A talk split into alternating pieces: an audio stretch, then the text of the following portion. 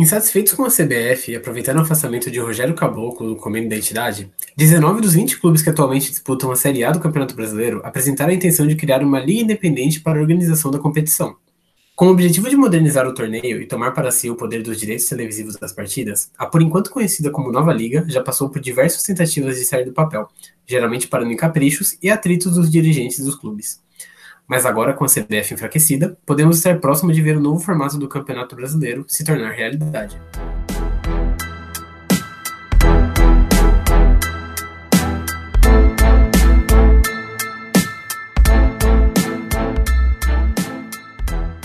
Olá, esse é o Trio de Arbitragem e eu sou o Lucas Alves. Eu sou o Luiz Guilherme Pereira. E eu sou a Patrícia Pinheiro. É bom, acho que é, já já estava na hora assim dos clubes tentarem criar uma por iniciativa, né, uma uma liga própria, né? Eu acho que os, os clubes deveriam se espelhar muito no que acontece na na Inglaterra, né, na Premier League. A Premier League ela nasceu como uma uma liga independente da Football Association e, e foi um formato que deu muito certo, que aumentou muito o valor dos clubes, aumentou a qualidade do campeonato, ele internacionalizou né, o campeonato. Então, acho que é algo que é muito positivo, né? Uma coisa que eu acho que é importante também a gente ressaltar, né? Que você falou que 19 dos 20 clubes da Série A, eles assinaram, né? E estão a favor da criação de uma nova liga. É que o esporte, ele não, não se manifestou porque o esporte ele ainda está sem presidente, né? tá com o presidente afastado, então tá com o presidente interino, e por isso o esporte não, não enviou um representante nessa primeira reunião que teve para. Assim, que a gente teve conhecimento, né? Que a, o público teve conhecimento. Mas nessa na nova reunião que ocorreu recentemente, estiveram presentes os representantes dos 40 clubes das séries A e B do, do dos campeonatos brasileiros, do, do campeonato brasileiro, né?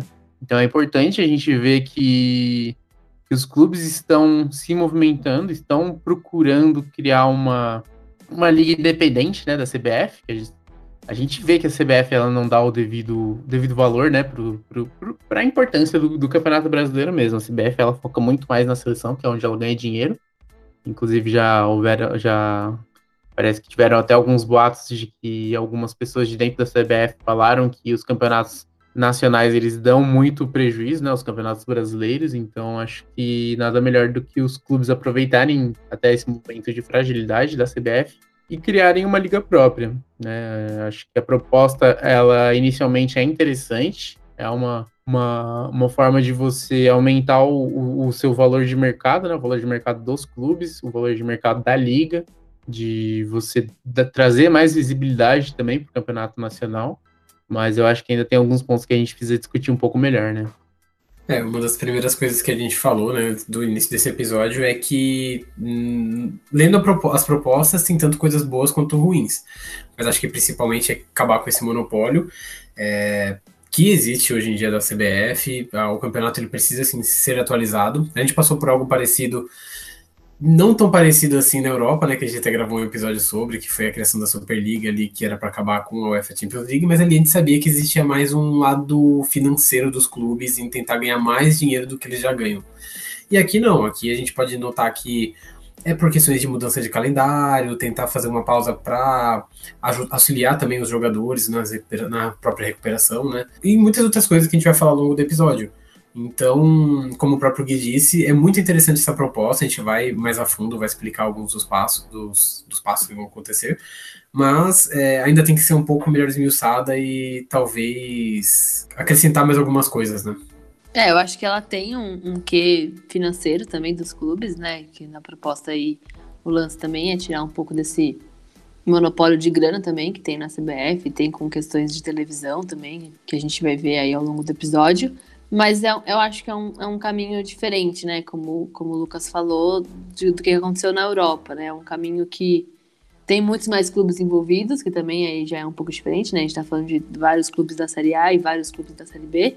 E o formato é um pouco diferente, né? Não é um, um negócio que vai ter sempre o mesmo campeão, que nem era na Liga Europeia, né? Mas eu confesso que eu vi com muito estranhamento isso. Tipo, achei muito bizarro, porque é a AB que vai ser nessa nova liga e a série C e D vai ser com a CBF do mesmo jeito. Então eu ainda achei um pouco estranho esse formato. É, como a gente disse, né, ainda falta melhorar algumas outras coisas, até para dar mais destaque para séries C e D, né? Quem sabe trazer até um pouco mais de dinheiro para esses clubes. Porque eu, eu dou exemplos da, da, da, liga da liga inglesa, porque é a que eu mais acompanho, que eu vejo assim que é, ela é muito estruturada. Então, todas as ligas da, da Premier League, né, que fazem parte lá da liga inglesa, elas são bem estruturadas. Os clubes eles têm um calendário que pegue a temporada inteira, então você garante lá, você garante trabalho para todos os jogadores que fazem parte né, da, desses clubes que participam das ligas, e, e, isso é uma coisa importante que a gente não vê acontecendo na, na Série D, por exemplo. A gente vê que a Série D ela tem um calendário bem mais curto, né? Tem os clubes que são regionais, que só disputam o campeonato regional, então é, são clubes formados para três, quatro meses de trabalho e depois eles se desfazem. Então acho que para um começo ela é importante, mas ela precisa avançar nessas outras questões, porque a gente sabe que o futebol ele não é feito só da Série A e da Série B, né? Isso representa 1% do, do, do, do nosso futebol, né? Da grandeza do nosso futebol. Os 99% restantes são 99% de pessoas que dependem de, de, calendário para terem emprego e para conseguirem sustentar suas famílias, né? E até por isso a gente vê que existem muitos clubes que estão são regionais que não têm uma estrutura maior, que não tem um plano de jogo maior, porque o planejamento deles é, é um planejamento curto. É aquele tiro, tiro único para você tentar se classificar ou para uma Copa do Brasil ou para a Série D, para você tentar começar a se estruturar melhor, né? Então é algo que é, é muito. acaba sendo muito restrito àqueles clubes que acabaram caindo, que acabaram, que acabaram perdendo um pouco a relevância, como a, a própria portuguesa aqui de São Paulo e que está se reerguendo. A portuguesa, por exemplo, atualmente ela é a vice-líder da Série D, mas a portuguesa já tem alguns anos, alguns bons anos que ela não disputa nem a elite do Campeonato Paulista. A gente vê que é necessário sim incluir outros os, as outras as outras as outras divisões do, do, do, do, campeonato nacional e eu acho que isso deve ser algo que deve ser sim discutido um pouco mais à frente. E já entrando em detalhes de como que foi essa última reunião, né, que foi realizada no dia 28 de junho, é, representantes dos 40 clubes da Série A e Série B, eles se reuniram em um hotel aqui em São Paulo para continuar a discussão desse projeto. Então, inicialmente, ele só tinha 19 clubes da Série A, foram convidados também os clubes da Série B, mais o esporte, para participar dessa nova tratativa. A ideia da reunião já foi escutar a proposta de três grupos interessados em participar desse novo formato do Campeonato Brasileiro. Né? Um deles contava com a liderança do advogado Flávio Weister e do ex-executivo da Coca-Cola, Ricardo Forte, outro da consultoria KPMG e o último organizado pela startup Live Mode. Esse último, inclusive, a gente não está se baseando numa, numa, matéria do Globo Esporte, né? E ninguém teve acesso a essa última proposta, então a gente vai se basear mais nas outras duas. É, além dos três grupos citados, a consultoria americana McKinsey, que é responsável também por gerir outras ligas ao redor do mundo, participou da reunião, mas dessa vez somente com insights relacionados a esses campeonatos. Então, eles já demonstraram não ter intenção alguma em assumir esse novo formato da, da nova liga né, brasileira. Já quanto às propostas, todas elas tinham como foco principal auxiliar na captação de valores de alguns bilhões de reais para refinanciar as dívidas dos clubes, a criação de novas receitas e também ajudar nessa transição para o novo modelo de campeonato, já que isso vai render, antes de render dinheiro, vai ser necessário alguns gastos. É, e linkando com isso de, de transição entre um modelo e campeonatos e, e, e como vai funcionar, acho que a gente pode começar a, a desmiuçar sobre como vai funcionar essa nova liga, né? Qual, qual, o que está por trás dessa nova proposta. Então, como a gente comentou no começo, a mudança seria só nas séries A e B. Então, a reformulação, né? Deixar de ser CBF seria só nos times da Série AB, deixando a Copa do Brasil e a Série CD do, do Brasileirão ainda com o comando da CBF, com a organização inteira para a CBF. A premissa disso é, é, mais ou menos um caminho simples, que a gente também meio que já apontou aqui no começo, que é o lance de dinheiro, de dívidas que muitos clubes têm, né? Que isso aumentou muito durante a pandemia, não teve como fugir disso, né? A gente já falou de alguns, alguns episódios sobre isso, de quanto a falta de jogo, a falta de campeonatos, o calendário impacta nisso. Então, a premissa da criação dessa nova liga foi tentar diminuir essas dívidas astronômicas do time para esses times e tanto os times da Série A quanto da Série B terem mais poder dessa, dessa grana que entra, né? Então, de acordo com a matéria do Globo Esporte que a gente usou como base nessa, nessa pesquisa de, do episódio, as principais equipes arrecadaram juntas cerca de 4 bilhões de reais para já começar, né, a trabalhar com isso, mas as dívidas são muito grandes, então, pelo que consta aí, as dívidas chegam a 11 bilhões de reais. Então, todo esse, esse, esse movimento de uma nova liga, ele aconteceu mais fortemente, né? Já é uma coisa que acontece há muito tempo, mas mais fortemente de ir mesmo para o papel, pelo adiamento das competições por conta da pandemia, que aumentou muito a dívida dos clubes. Então, é um processo aí que envolve dinheiro, mas que tem um caminho um pouco mais amigável do que a, a, a Liga Espanhola, né? É, e um, essa está sendo uma das maneiras que os clubes eles, eles encontraram de melhorar a situação, a situação atual das finanças deles, né? Que é a partir da centralização dos direitos comerciais e transmissões nacionais e internacionais que são vinculados a essas competições. E aí são desde, desde as placas de, de propaganda, desde os, os anúncios e tudo mais, até a chegada do naming rights. E as propostas, pelo que, pelo que apurou-se, né, elas vão de 750 milhões de reais a quase 4 bilhões, seriam imediatamente entregues e divididos entre os clubes para o pagamento de dívidas. A gente vai falar um pouco mais para frente como que seria feita essa divisão. Só que o porém é que essas seriam as receitas futuras do, dos clubes. Então, com esse, com esse adiantamento né, das receitas, o, o, o que viria mais para frente seria direcionado ao investidor escolhido, né? A divisão do dinheiro entre os clubes ela ainda é um mistério, né? Mas tem sim informação de que as luvas, né, que é o dinheiro pago pelo desempenho dos atletas, ela seria destinada para os, para os jogadores da Série A 81,5%, 81, né, para, os, para os, os jogadores dos clubes da Série A, e para os jogadores dos clubes da Série B seria de 18,5%. E no direito de imagem, a, a divisão ela é a seguinte, né? Na televisão aberta e fechada, ela é 50% do, do, do valor arrecadado igual para todos os clubes da divisão e os outros 50% condicionados à posição na tabela. Então aí já entra um pouco na, na maneira como é feita a, a divisão na Premier League.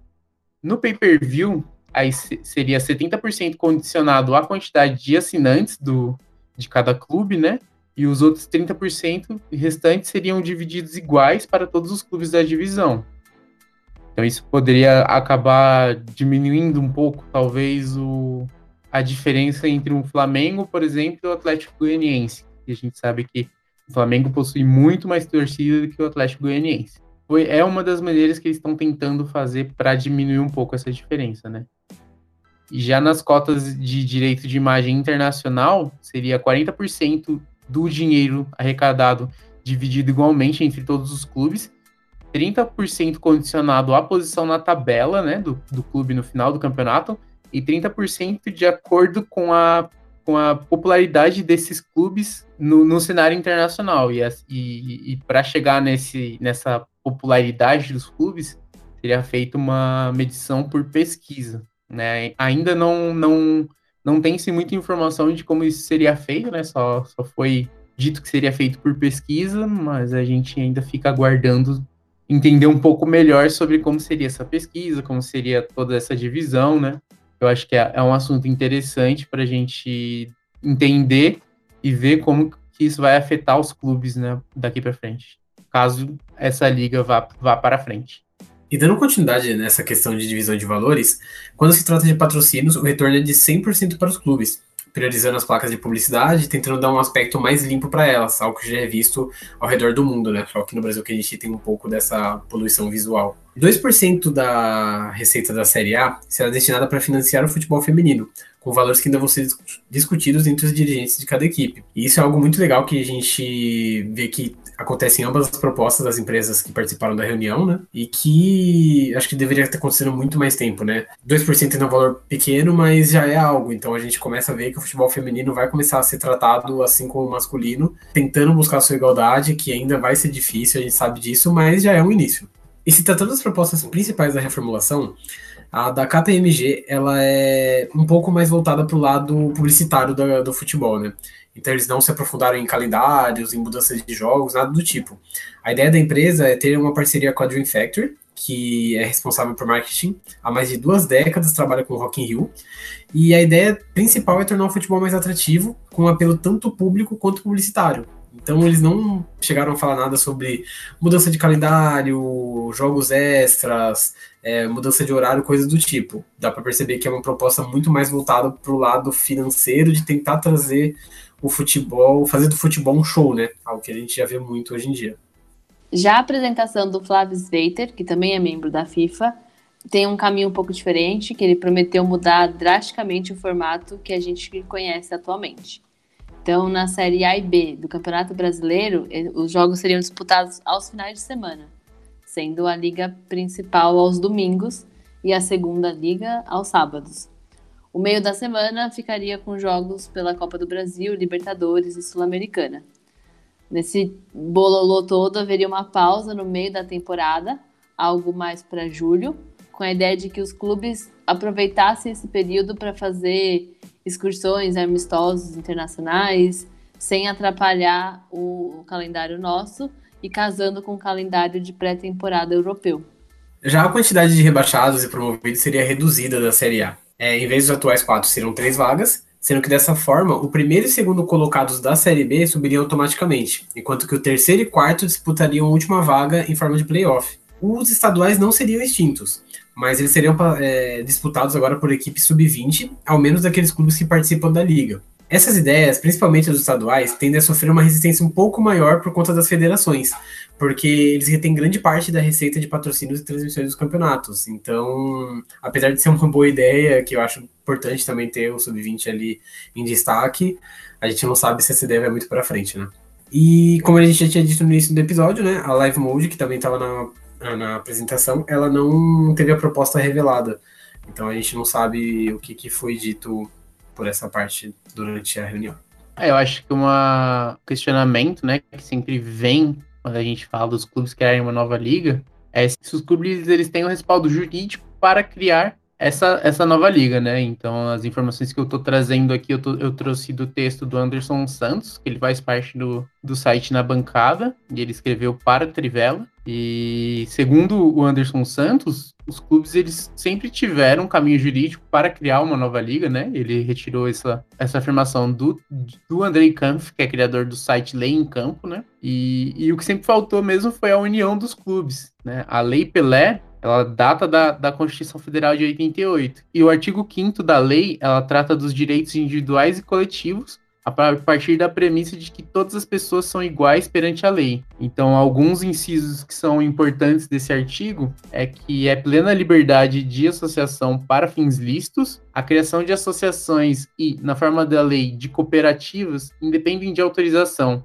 sendo vedada a interferência estatal em seu funcionamento. E as associações elas só poderão ser compuls compulsoriamente dissolvidas ou terem suas atividades suspensas por decisão judicial, exigindo, no primeiro caso, o trânsito em julgado. E ninguém poderá ser compelido a associar-se ou a permanecer associado. E também as entidades associativas, quando expressamente autorizadas, elas têm legitimidade para representar seus filiados judicial ou extrajudicialmente, né? Então acho que é importante a gente ver que os clubes eles tem esse respaldo jurídico, né? É algo que eles podem fazer, que eles sempre puderam fazer, mas eu acho que nunca teve um interesse tão latente quanto está tendo agora. E é importante a gente ver essa união, pelo menos aparente união, né, fora de campo, para a gente ter sim um futebol mais competitivo, para a gente ter clubes com finanças estáveis, para a gente conseguir reter mais talentos por mais tempo, porque a gente é muito exportador de talentos, a gente importa muito novo e, e importa muito velho, né? Isso é um, um problema que as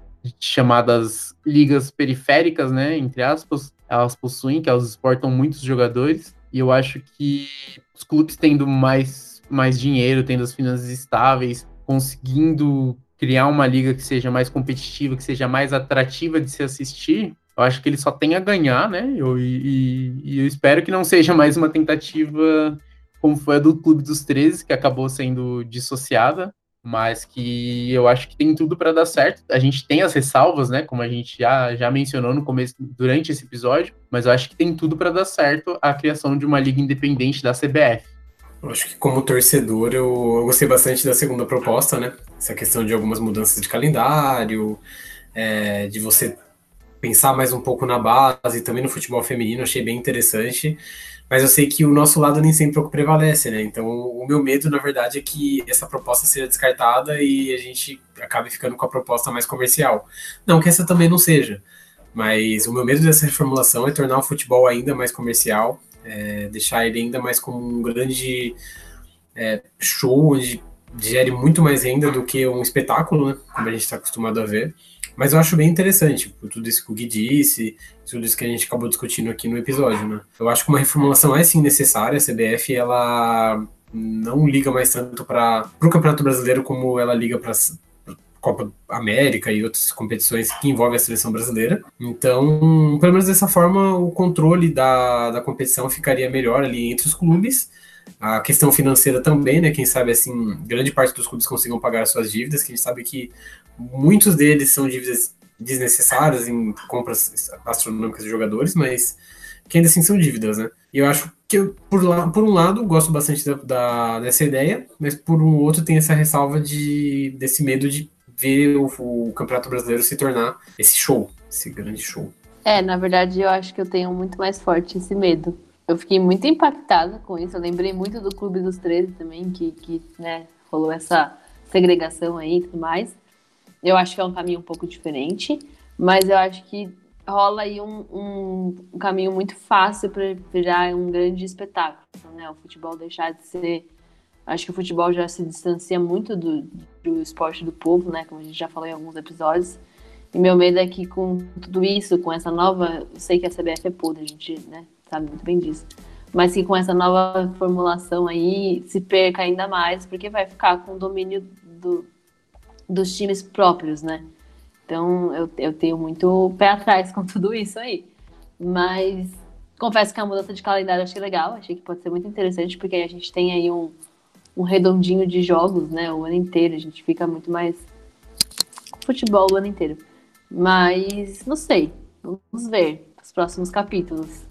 É, eu já acho que é mais perigoso a gente ver o futebol se tornando um produto não, não que a gente já sabe, né, que futebol é um produto, mas eu acho que fica muito mais fácil o futebol se distanciar da, das grandes massas com a falta de a falta de cuidado que a CBF tem com os nossos clubes, né? A falta de, a gente vê que são sempre comandos muito autoritários. E, e aí eles mandam, os clubes abaixam a cabeça e obedecem. Eu acho que sempre há um risco, né? A gente vê que isso vem acontecendo no mundo, vê que o futebol vem, vem, vem evoluindo, né, digamos assim, com muitas aspas, e vem se distanciando do, do, da, sua, da sua função social, mas eu acho que, que tendo clubes que são mais estáveis financeiramente, talvez a gente consiga profissionalizar departamentos dentro do clube que permitam a criação de, por exemplo, um sócio torcedor que seja mais inclusivo, que tenha, tenha um, um, um, valor mais barato,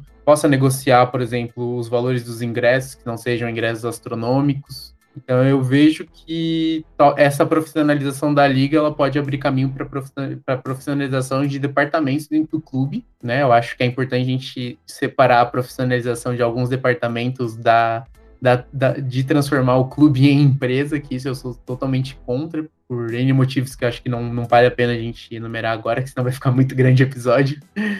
Mas eu, eu vejo, assim, eu vejo com bons olhos, né? Eu já falei isso algumas vezes nesse episódio, mas eu, eu tenho minhas ressalvas, né? Acho que esse risco de, do, do futebol se distanciar mais ainda do povo, ele sempre vai ter, né? Ele, a gente já vê que vem acontecendo. E talvez essa possa ser uma luz no fim do túnel para tentar atrair um pouquinho mais a atenção da, da, da, grande massa que, que gosta de frequentar estádio, que ama o futebol e que consome o futebol com um pouco tem, consome sempre o futebol. E bom, a gente vai ficar sempre atento, né, ao que vem, às mudanças que estão sendo propostas, as novidades que vêm acontecendo com, com relação a essa nova liga. A gente vai vai estar sempre de olho, vai estar sempre trazendo todas as novidades aqui em nossas redes sociais. Então, se você quer ficar sempre por dentro do que está acontecendo, quer ficar de olho no que pode acontecer, nas principais mudanças que podem vir a ocorrer, né? É, acompanha a gente nas nossas redes sociais, a gente está no Facebook, no Instagram e no, no, no Twitter, é arroba 3 de arbitragem, só você pesquisar lá que vai aparecer o nosso logo. É, e continua acompanhando o nosso podcast. A gente está nas principais plataformas de streaming, a gente posta o podcast na íntegra no YouTube. E então não acho que não tem nenhuma desculpa para você não acompanhar a gente, indicar a gente para quem você sabe que gosta de futebol, que, que que vai, vai se interessar pelo tema. Se quiser compartilhar e marcar a gente, a gente vai ficar muito feliz de ver vocês marcando a gente. E se você tiver alguma sugestão de pauta, é só você mandar para contato.triodearbitragem.gmail.com que a gente vai sim considerar, a gente, a gente vai ler as suas sugestões de pauta e a gente vai te responder. é, pode mandar lá que a gente vai ficar bem, bem contente de, de ver o que você quer ouvir e de tentar atender o seu pedido, claro, se a gente conseguir, porque a gente precisa ter o domínio mínimo para conseguir falar e, e, informar sobre. Acho que é isso, a gente fica por aqui hoje e na semana que vem a gente volta com mais um novo episódio do Trio de Arbitragem. Valeu!